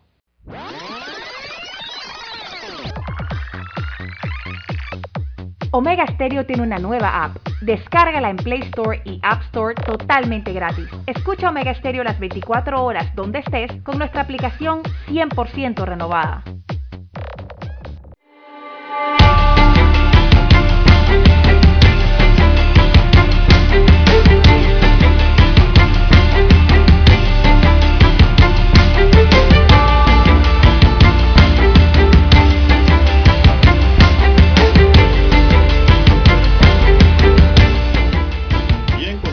Hora tenemos allá en el reloj, don César? Bien, tenemos las 7, 6, 7, 6 minutos de la mañana en todo el territorio nacional. Están en sintonía de Omega Estéreo, cadena nacional, con su noticiero, el primero con las últimas, un noticiero diferente para gente pensante, gente inteligente. Mi línea directa de comunicación es el WhatsApp, doble seis, catorce, catorce, cuarenta y cinco, mientras que don César Lara se mantiene comunicado a través de Twitter. Lara, ¿cuál es su cuenta? Arroba César Lara R, es mi cuenta en la red social Twitter, arroba César Lara R. También para Instagram, allí sus informes, sus reportes de sintonía, sus comentarios los puede enviar allí. También su foto denuncia, que aquí la transmitimos por la estación. Don Juan de Dios, ayer eh, el objetivo de una protesta en los predios de la Universidad de Panamá, aquí en Ciudad Capital, específicamente el cierre de la vía transísmica, que sorprendió a muchos la tarde de ayer, señalan los universitarios, se dio producto de la información poca clara, ¿no? Que se está brindando sobre el pacto bicentenario y eh, por el establecimiento del diálogo por la caja del Seguro Social. Así que los universitarios salieron ayer a la calle, un grupo reducido, por cierto, de jóvenes, cerraron la vía transísmica Don Juan de Dios en hora, una hora pico aquí en Ciudad Capital, una de las principales vías, la vía Simón Bolívar o vía transísmica. ¿Y en qué día, no? El día número 15 de quincena. Tremendo tranque eh, dentro de la Ciudad Capital el día de ayer, producto de esta situación ocurrida frente a la sede central de esta primera casa de estudios. Bueno, convocar una licitación para recibir propuestas de otros interesados en la operación de los puertos de Baló y Cristóbal a partir de enero de 2022 o una renegociación del contrato con Panamá por Company que incluya términos justos basado en la nueva realidad de la ruta panameña, recomiendan expertos del sector marítimo. Las sugerencias son el resultado de una mesa de debate que se extendió por tres días en la cual participaron unos 30 especialistas de la industria marítima, entre ellos el ex administrador del canal, Jorge Luis Quijano, y el exsecretario de la Autoridad Marítima de Panamá, Carlos Ernesto González de la Lastra. Señalan que no es aceptable que Panamá logró negociar nuevos tratados en 1977 con Estados Unidos, la primera potencia mundial, para hacer respetar nuestra soberanía pero no puede sentarse a negociar un contrato con PPC. ¿Verdad? El grupo cuestiona el hermetismo en la negociación con la empresa y advierte que un acuerdo de accionistas como el que PPC y el gobierno alegan haber alcanzado ponen desventaja al Estado panameño como accionista minoritario con el 10%, ya que esa participación puede ser modificada por la mayoría de los accionistas, dicen los expertos, César. Bueno, las preguntas siguen entre la opinión pública y la ciudadanía, don Juan de Dios, y es porque con el contrato de concesión con Panamá por Company eh, se eh, prácticamente ni se negoció eh, o se hizo de otra forma, y ahora con el que viene de la concesión de las mineras en Panamá, se va a hacer de otra forma. ¿Verdad? Eh, un poco más abierta, donde se va a pedir más, eh, se va a abrir un poco más, ¿verdad? A la, población, eh, ¿cómo será todo ese proceso? Es la pregunta que siguen entre la gente, ¿no? Porque para un caso se da de una forma y en otro caso se da de una forma completamente distinta. Bueno, Lara, y la otra opinión que no, no, no veo en el periódico, la otra opinión de juristas es de que esa modificación Lara, eh, ese acuerdo firmado con PPC debe ir a la Asamblea para su ratificación. Porque se trata de una, una concesión, exacto. Así es. área de la República. Se trata de nuevas condiciones que debe conocer por constitución y ley la propia Asamblea Nacional de Diputados. La única manera en que ese contrato no fuese a la Asamblea es que hubiese sido, Lara, reconocido en lo que se conoce en el derecho contractual como la tácita reconducción. Allí sí, pues no cambia un punto, una coma y se prorroga el contrato. Pero ya que hubo cambios. Por lo tanto, esos cambios tienen que ser del conocimiento de la Asamblea Nacional de Diputados. Por ahí se puede marcar una demanda de inconstitucionalidad a ese contrato, amén de que también queda abierta la vía libre de la sala tercera de lo contencioso administrativo con una demanda de nulidad. O sea, hay dos caminos para renegociar ese tema en donde, pues, entendidos en la materia, dicen que el gobierno de Cortizo ha regalado el uso de los puertos nuevamente. Eso no es lo que corresponde al país en momentos críticos como lo que estamos ahora mismo. Bueno, son caminos que están en la vía democrática y que no están agotados. Sería bueno conocer la opinión de la Corte Suprema de Justicia en relación a ese contrato directo que se hizo entre el Estado panameño y la empresa PPC. Por una parte. Y el otro que viene es, el, es la renegociación del nuevo contrato con Minera Panamá. Esta es la de First Quantum Mineral, ¿no? Eh, que la conocemos como Minera Panamá en el país. y, que opera entonces esta gran mina de cobre también en Panamá. Pero se señala entonces que se buscarán mejores prácticas internacionales, ¿no? Y que esa negociación eh, de, este otro, de esta otra concesión eh, no se hará en base al código minero vigente en el país, o sea, no van a utilizar las reglas de, la ley esta de concesión y van a tratar de utilizar lo que son las prácticas ya conocidas a nivel internacional en cuanto a las negociaciones eh, en estos temas de minería. Sobre ese tema, Lara, también hay otras opiniones y el tema es que esto lo debe aclarar la Corte es de que Panamá no tiene código minero. Exacto. Ese código minero fue derogado. y no tiene vida jurídica según los constitucionalistas conocedores de la materia. Sin embargo, el gobierno y el Ministerio de Comercio dicen que hay un código minero. Para mí, realmente, si el código fue derogado y no fue revivido, es una reviviscencia por parte de la Asamblea, es un código, digamos, nosotros en estado de coma, casi muerto. Digo casi muerto lo que ahí hay elementos por lo menos para leer y estudiar, pero que en la vida jurídica no debe surtir efectos jurídicos reales.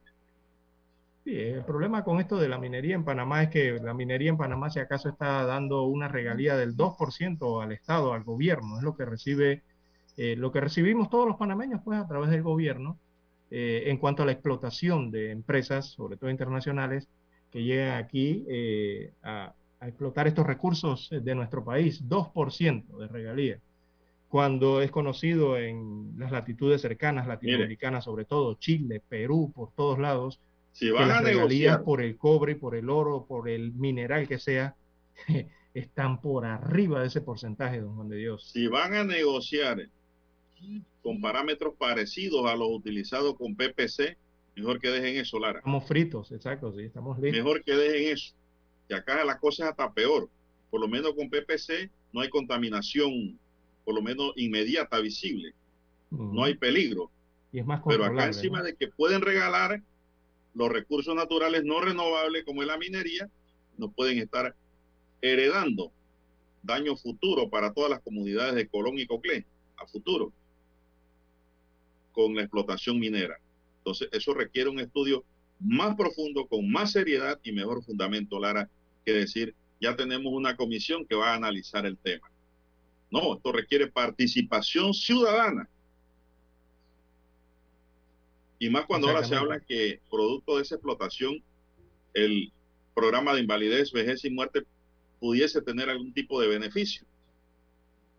Entonces, que no nos venga con el cuento de que le van a dar una parte de eso al asfixiado programa de invalidez, vejez y muerte para aprobar aceleradamente algo que a futuro no nos conviene. ¿Qué le parece? Sí, así, así mismo es, don Juan de Dios. Eh, que no se aprovechen de una cosa para sacar otra. Bien, vamos a hacer una pausa, don Dani, y regresamos. Omega Stereo tiene una nueva app. Descárgala en Play Store y App Store totalmente gratis. Escucha Omega Stereo las 24 horas donde estés con nuestra aplicación totalmente nueva.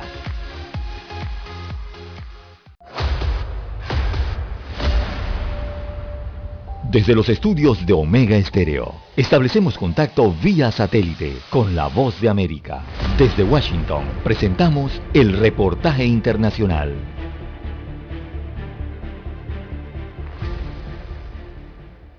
Tras el estallido de la crisis sociopolítica en Nicaragua en mayo de 2018, la cifra de los considerados presos políticos en el país ha variado continuamente y hasta mayo de este año 112 personas permanecían detenidas, entre ellos tres mujeres. Sin embargo, el gobierno de Nicaragua incrementó la presión contra los opositores, capturando en los últimos meses a 26 líderes sociales, activistas políticos y empresarios, y de este grupo, siete son mujeres. En total, el gobierno de Nicaragua mantiene retenidas a 10 mujeres consideradas presas políticas, ocho de ellas dentro del sistema penitenciario La Esperanza y la Dirección de Auxilio Judicial, mejor conocida como el Chipote, lo que genera serias preocupaciones entre sus familiares, ya que muchos desconocen su situación actual y ni siquiera se han podido comunicar con ellas desde el momento en que fueron detenidas. Ana Lucía Álvarez Vigil, sobrina de Ana Margarita Vigil y hermana de Tamara Dávila, ambas presas políticas capturadas hace más de 30 días, dijo a La Voz de América que existen muchas condiciones particulares que le van a el riesgo al que se encuentran expuestas las mujeres dentro del sistema carcelario del país. Las mujeres solemos sufrir violencias particulares, sobre todo violencias sexuales, agresiones sexualizadas. En el caso, digamos, eh, de las mujeres que están en el chipute, no las hemos podido ver. Lucía Pineda Ubao, expresa política que vive en el exilio en Costa Rica, compartió con La Voz de América las dificultades que se enfrentan en las cárceles de Nicaragua. Pues es duro porque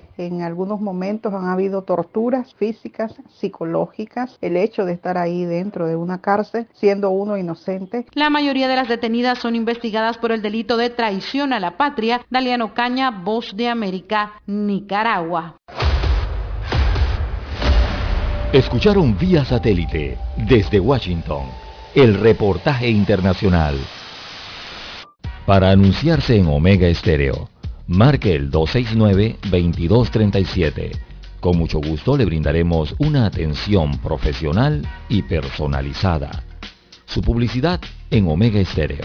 La escucharán de costa a costa y frontera a frontera. Contáctenos 269-2237. Gracias. 7.30 AM. Infoanálisis, con entrevistas y análisis con los personajes que son noticia. La mejor franja informativa matutina está en los 107.3 FM de Omega Estéreo, cadena nacional.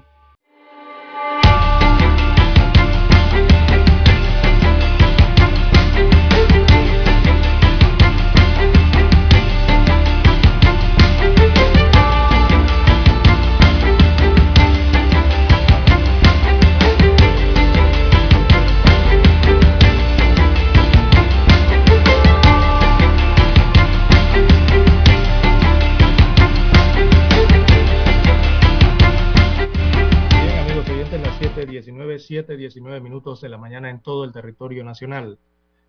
Bien, las redes sociales eh, tocan este tema sobre la minería en Panamá. Y bueno, específicamente a los amigos oyentes eh, de lo que hablamos aquí es el tema de las regalías. En Panamá hay un 2% que se recibe de regalía por la actividad eh, minera metálica específicamente. Recordemos que en Panamá hay cerca de unos, hay casi 200.000 hectáreas concesionadas para la minería hay más de, hay como unos 150 mil hectáreas para lo que es la actividad minera no metálica, que tiene que ver con canteras, piedras y estas cosas. Y eh, hay unas más de 50 mil hectáreas entonces que son las para extracción de material eh, de metales. Allí entra el cobre, entra el oro y entran los otros metales. El detalle con esto es que los beneficios que recibe el país evidentemente son pocos, un 2% es muy poco en comparación con eh, lo que queda para el país, que es la desventaja que queda por la explotación de este recurso eh, natural. Eh, los porcentajes, evidentemente, ese 2% frente a la economía del país, el Producto Interno Bruto, eso no, acompaña ese daño que se queda en las comunidades, que se queda en las regiones producto de esa actividad minera. Por ejemplo, en cuanto a las regalías o, los impuestos o el dinero que tiene que pagar la empresa que desarrolla esto en el país al Estado. Eh, por ejemplo, mire Chile.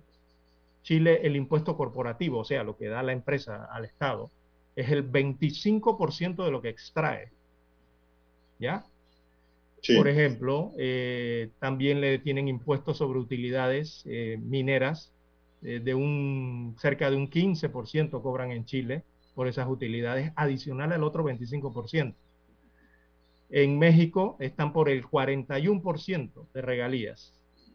En Australia, para que vean otros países que son, tienen larga trayectoria minera, allá llegan al 44% de regalías al Estado por la actividad.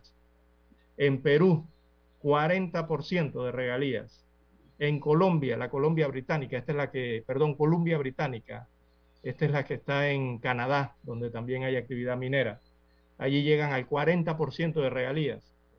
Y aquí en Panamá la regalía es de 2%. Es demasiado bajo.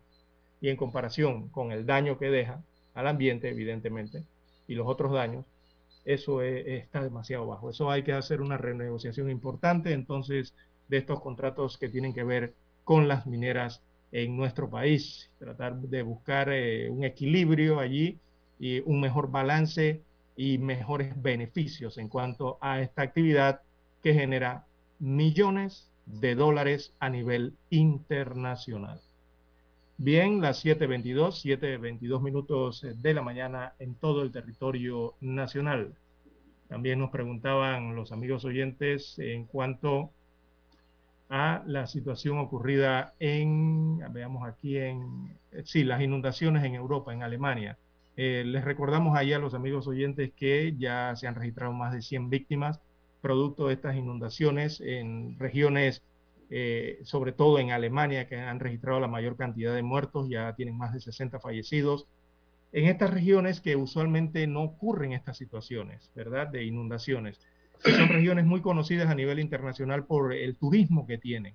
Eh, son regiones de, de Colonia, de otras partes de Alemania muy turísticas y que han quedado sorprendidos los alemanes por este temporal que les cayó de lluvia y que ha ocasionado estas inundaciones devastadoras para estos pueblos eh, y con más de este medio centenar de fallecidos en esas localidades. También Bélgica ha tenido otra cantidad de fallecidos, eh, al igual que Grecia y Rumanía. También eh, allí hay varios afectados y varias víctimas producto de, producto de estos temporales inesperados en Europa. Hay una cantidad importante de desaparecidos eh, que todavía está, se está en la búsqueda de ellos. Más de 70 se han reportado como desaparecidos y están las autoridades entonces eh, buscando entre eh, todo este lodo y todos estos escombros a estas personas.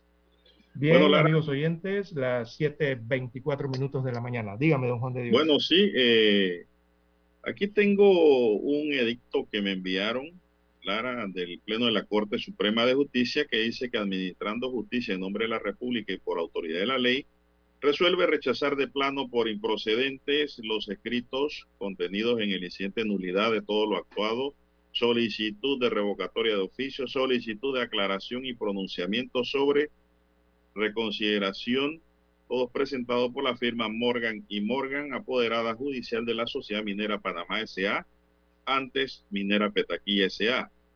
Dos, rechazar de plano por improcedente la solicitud de aclaración y pronunciamiento sobre puntos omitidos presentada por la licenciada Ana Cáceres, apoderada judicial de, del Ministerio de Comercio e Industrias.